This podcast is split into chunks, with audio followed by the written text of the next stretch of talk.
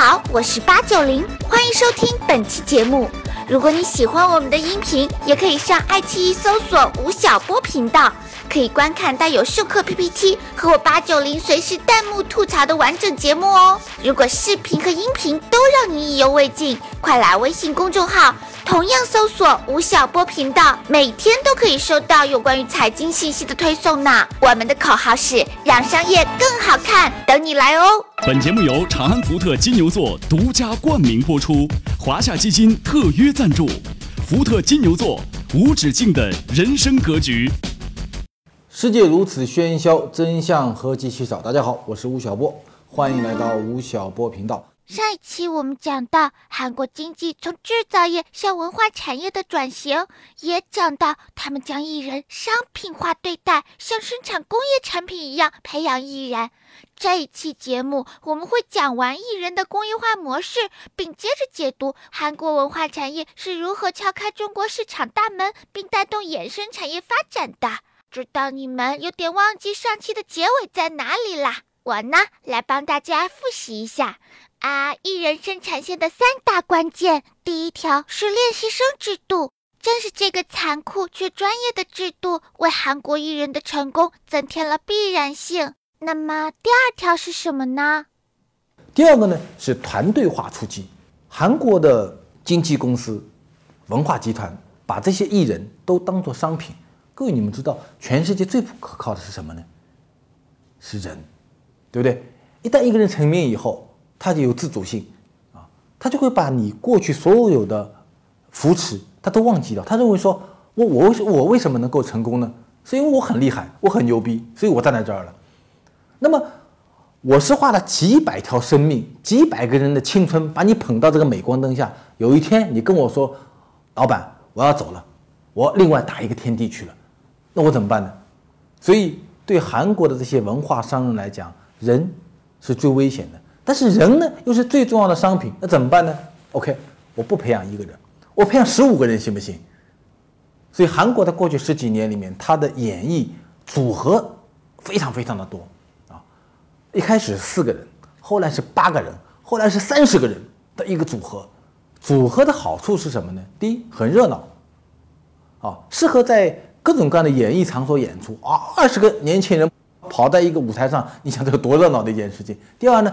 少了谁都行，啊，谁都别觉得自己很厉害，因为有二十个跟你一样的人，啊，一样青春靓丽、一样漂亮的人在那儿，啊，再然后呢，他可以拆装，一个组合他可以同时跑三个地方，那么他的赚钱机会就更多，所以练习生的第二个制度是团队化的制度，第三，还要把你锁住，你看一个男明星，一个女明星，你在前台演戏，对不对？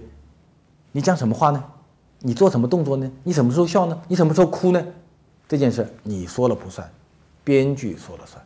所以在韩国啊，有些幕后的大妈级的中年妇女，是韩国影视文化的核心。这些女人叫做编剧，她不在前台，但是呢，她研究全世界的文化产品啊，把它改装成韩国的语言、韩国的元素来进行编剧。然后这些编剧呢，就控制了这些明星的哭和明星的笑。同时呢，真正和观众在互动的，不是明星，而是编剧。编剧可以根据电视剧在播出的过程中，观众的这种喜好，观众喜欢让这个人得癌症死呢，还是希望这个人获得重生呢？观众喜欢这个男一号和女二号在一起呢，还是男一号和女三号在一起？以前有一部电影叫《来自星星的你》，杜教授在中国当年很火。杜教授开始出来的时候啊，他穿的是一件高领的衣服，啊，一下子就很分明。两三季以后的话呢，他的衣服啊突然变成低领的衣服了，变成一件低领的西装了。然后呢，后台里面就听到很多观众不满意，哎呀，说杜教授衣服不好看。过了几季以后，杜教授又开始穿高领的衣服了，因为编剧听到了观众的声音。吴老师，那电视剧是一边放一边写了那么长的电视剧，什么时候大结局也是编剧说了算吗？根据收视率，收视率当开始下滑的时候啊，这个剧就结束了。哎，如果收视率一直非常高，这个剧会一直演下去。一直演下去，别的剧怎么办？给男二号加戏倒是可以的。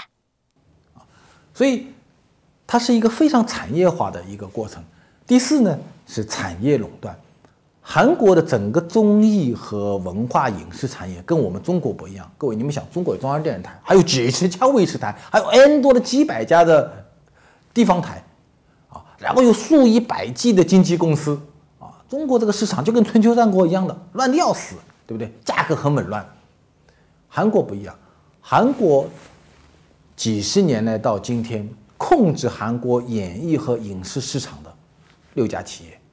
三家电视台，韩国的三家电视台 KBS、MBC、SBS，三家经纪公司 SM、JYP、YG，就这六家公司，三家平台管播出，三家经纪公司管人的生产和节目的生产，然后呢就控制了整个韩国的文化产业，所以就不会乱，啊，价格体系就不会紊乱，谁都能赚到钱。这就是韩国和中国的一个非常非常大的一个区别。然后，当韩国的整个一个流行文化产业开始慢慢的崛起以后，他们首先瞄准的全球市场是哪个市场呢？是八九零的市场，是中国市场，因为离离它很近。然后，同样的属于东亚文化，更更关键的是，我们别的没有，人多，年轻人。所以韩国从一早开始，当他开始要文化立国的时候，韩国的文化振兴院啊就跟我们说，我们瞄准的第一个海外市场是中国市场。那他怎么能够把中国市场给打开来呢？韩国人跟我讲说，我们到中国来做调研啊，发现有一个东西很好，叫做百度贴吧啊，因为年轻人啊都在那儿，通过搜索以后呢，大家就聚在一起讨论一些事儿。所以韩国的文化的这些。探子和营销公司首先进入到中国，开始影响中国年轻人的那个主战场叫做百度贴吧。所以今天中国还有很多韩国明星在百度贴吧有他的专区，然后他们很有趣，搞了个签到制度，就是说你喜欢我，对不对？好，你每天来报道啊。有很多韩国明星在中国的贴吧，每天有超过十万人早上去报道，他们对自己爸爸妈妈都没那么好。一个礼拜不看到爸爸妈妈不要紧，一个礼拜不看到他的明星啊，一天不见他的明星，二十四小时不到他的明星贴吧里面去签到，觉得挺对不起自己的，啊。然后他从贴吧开始，后来呢到 QQ 群，后来呢到 QQ 部落，后来呢到微信群等等，就开始建立了自己的粉丝经济。所以中国开始有粉丝经济这件事儿，是韩国人帮我们建立起来的。第二呢，是韩国很早就开始在中国地区。寻找中国的少年到韩国去培训，参加他的练习生。那今天看来呢，最早一个出名的叫韩庚，啊，二零零一年，S.M 就是韩国的一家经纪公司到中国去来进行选秀。他的这个三家经纪公司啊，每年会在亚洲地区，在中国、在新加坡、在菲律宾、在泰国、在日本开展很多很多的选秀活动。然后呢，在中国区选秀的时候，二零零一年就选中了韩庚，把韩庚带到首尔进行训练，然后呢，组建了一个团队，叫做 Super Junior。那韩庚就是 Super Junior 的主唱之一。在当年韩庚出道的时候啊，因为韩国他对本国的艺人有很大的一个保护，早期啊，他也非常警惕那些国际艺人对本土的艺人形成冲击。所以，韩庚在当年 Super Junior 出道的时候，他上综艺节目居然不能露脸，啊，我张脸不能露出来，但是呢，他又必须要上这个综艺节目，要扩大自己影响力，怎么办呢？戴了面具，啊，戴了面具去上韩国的综艺节目，反倒呢，因为戴了面具上去，人家都是像真脸，就你戴了个面具，哎，就变得很醒目，韩国都开始研究说，哎，这个戴了面具谁啊？哦，原来是个中国少年，一个中国少年为什么到韩国来呢？哦，他来参加我们的练习生。加入了这么一个综艺团队，他就在干嘛呢？他就在打回中国去市场。所以在中国的韩流文化中，韩庚是一个挺具有标志性的一个人物啊，他是第一个在韩国市场成名的一个中国少年。还有小鲜肉鹿晗、吴亦凡、午后宋茜啦，啊，都是中国籍的韩国艺人。第三个非常重要的一个输出是模式输出。中国是一个被称为叫山寨之国，这个名字实在太差了啊！我们不但山寨美国的商品、美国的商业模式、日本的商品、日本的商业模式。当中国文化产业这些年开始崛起的时候，当我们的第三产业的比率开始提高的时候，当我们每一个人的文化消费需求开始爆发的时候，我们突然发觉说。我们居然没有文化创造力，怎么办呢？现在国内有好几个好看的综艺节目都是抄韩国的，不过是给钱抄，跟以前悄咪咪的抄相比，已经有很大进步啦。只是一直这样下去也不是个事儿呀。到韩国去借来。所以，当我们开始做很多综艺节目的时候，做真人秀的时候，做很多电视剧模型的时候。我们首先向谁学呢？向韩国人学。所以韩国人呢，就把他在过去十几年、二十年里面一些非常成功的电视剧啊、真人秀的节目啊、模式啊，卖给我们中国人。啊，所以在最近这几年，韩国卖模式本身赚了我们很多钱。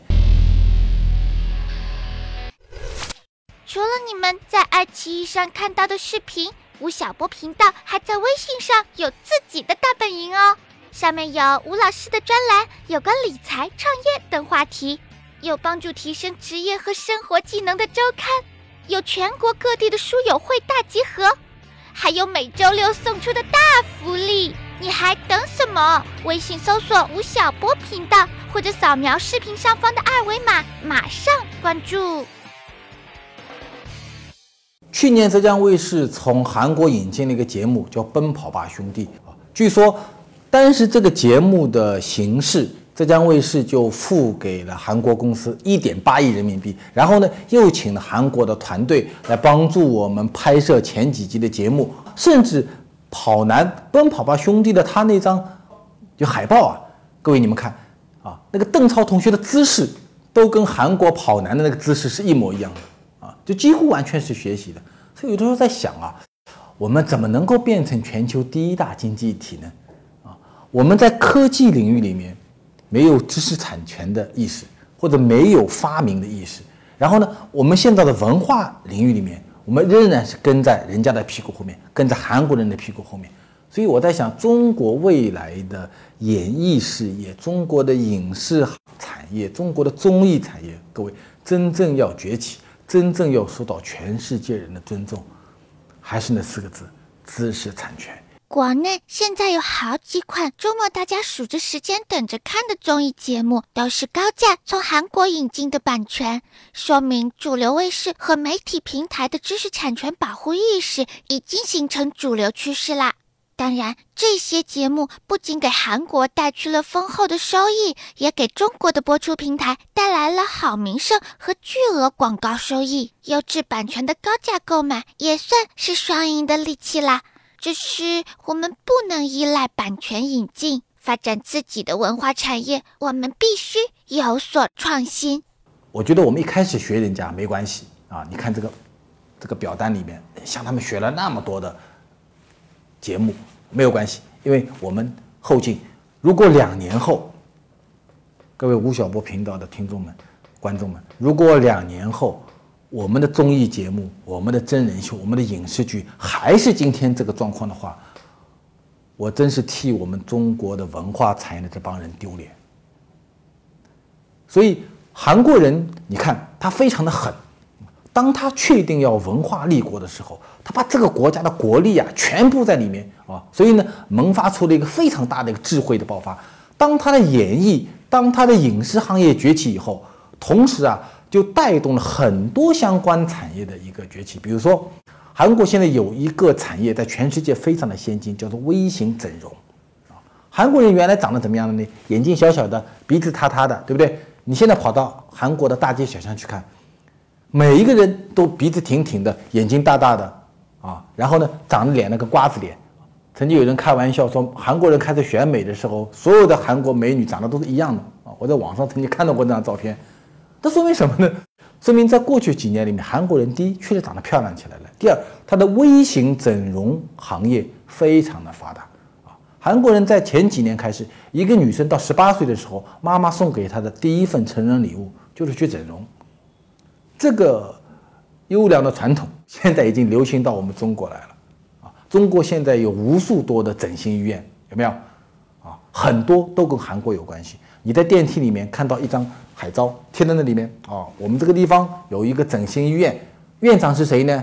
朴院长、金院长、李院长，韩国院长。啊，这整形突然间变成了一个韩国一个非常繁荣的产业，同时呢，它也输出到了全世界。另外还有一些产业也带动起来，比如说韩国是一个风景点非常单一的一个国家，那它卖什么呢？卖概念。一部电影的影视剧的一个拍摄地啊，它会成为旅游的一个景点，因为你看了那个剧啊，你花了两个月的时间看了一百集这样的剧，你非常希望知道。这个男生和女生在哪亲嘴的啊？他们在哪骑马的？他在哪发生悲剧的？然后呢，这些地方就成为了旅游的一个景点。还有到首尔去的时候，很多八零后、九零后、零零后年轻人去干嘛呢？去找咖啡馆。韩国现在满街的咖啡馆。那很多咖啡馆呢是艺人咖啡馆啊，就是某一个艺人他或者他的妈妈爸爸开的咖啡馆。那咖啡馆里面呢就有他的很多照片啊，有很多的食物啊，甚至有他的一些可以互动的一些影视的一些小道具啊。哎，你到那儿喝一杯偶像给你煮的咖啡，觉得心里很开心就回来了。所以由此就形成了非常大的一个产业链，从一九九八年底到今天。韩国的文化产业得到了一个飞速的发展。我给大家报几个数据：二零零零年的时候，韩国的文化产业出口是五亿美金；到二零零四年的时候，它的出口就仅次于汽车，成为了韩国的第二大创汇产业。到了二零一零年的时候，韩国文化产品的出口达到了三十二亿美金。到了二零一一年，韩流也就是韩国文化产业的无形资产的总值已经达到了九百四十七点九亿美金。相当于三星集团的一半的整个资产。那么一三年呢，韩国的文化出口占到了韩国 GDP 的百分之十五，它的文化产品的出口总额达到了五十亿美金，它的比例占到了 GDP 的十五。我们同比中国来看的话，中国今天文化产业在 GDP 中的比例是多少呢？是不到百分之四啊。所以你可以看到韩国整个一个文化产业在它的国民经济中所扮演的角色是多么的重要。文化产业大家知道，它是一个无烟工业，它不需要消耗任何的资源，同时它对相关产业的带动力非常非常的强啊。比如说，在韩国，一百美元的文化产业的产出就能够带动四百一十二美元相关产业啊，就可以带动四倍的相关产业。从细分来看，一百美元的文化产业可以带动手机这个行业。可以带动它三百九十五块钱的销售，服装行业呢可以带动三十五美元的销售，加工食品行业呢可以带动三十一美元的销售。韩国今天它的整个企业的销售额中，受到韩流，也受到文化产业的带动的比例达到了百分之五十一点九，也就是说，韩国每年企业的销售额中啊，有一半的产品销售。